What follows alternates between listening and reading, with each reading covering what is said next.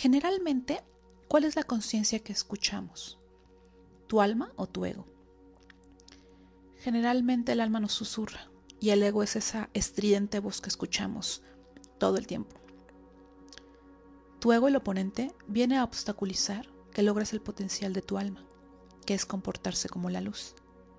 Satán, el oponente, no va a querer que actuemos bajo la conciencia de ser como la luz. Su trabajo es ponernos esos obstáculos.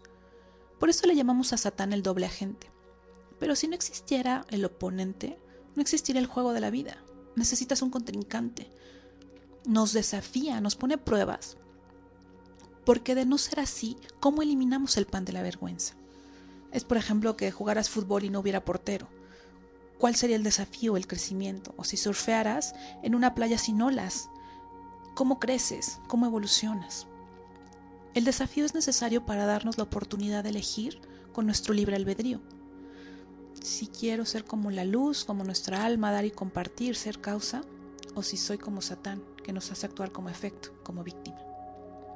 Si no tenemos estos retos, no puedo eliminar el pan de la vergüenza. La vida debe de tener problemas o desafíos, que en Kabbalah los llamamos oportunidades, ya que es el momento en el que me puedo ganar la luz. Tengo dos opciones, o ser víctima o elegir revelar una luz. Ganarnos la luz, un aprendizaje, crecimiento, transformación, evolución. Por lo que tenemos que entender que inevitablemente vamos a vivir estas situaciones. Pero este enemigo nunca es externo, siempre es interno. Todo el externo es tu suegra, tu jefe, tu proveedor.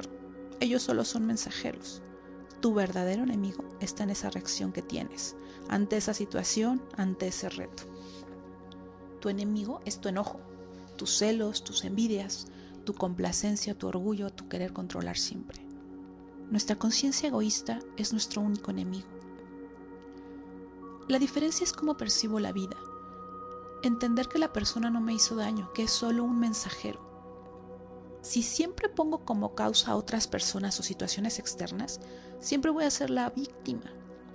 La única causa del caos es esta conciencia egoísta, el ego, que falsamente nos hace sentir y actuar de tal forma que podemos recibir un tipo de satisfacción y felicidad, pero que realmente va a generar mucho caos. Naturalmente, despertamos o nos abrimos a esto hasta que tenemos situaciones difíciles. Es cuando se despierta el deseo de querer cambiar y transformar. Cuando tú no sabes dónde está tu ego, tu naturaleza reactiva, cuando no lo ves claro, estás perdido, totalmente ciego y manipulado por tu propio ego. Y de ahí se genera el caos. Si la semilla que plantas no viene de la conciencia correcta que es tu alma, si viene el deseo de recibir para sí mismo, de la carencia, ¿cuál crees que va a ser el fruto final? Si la conciencia de la semilla es plantada desde el ego, el fruto final será caos.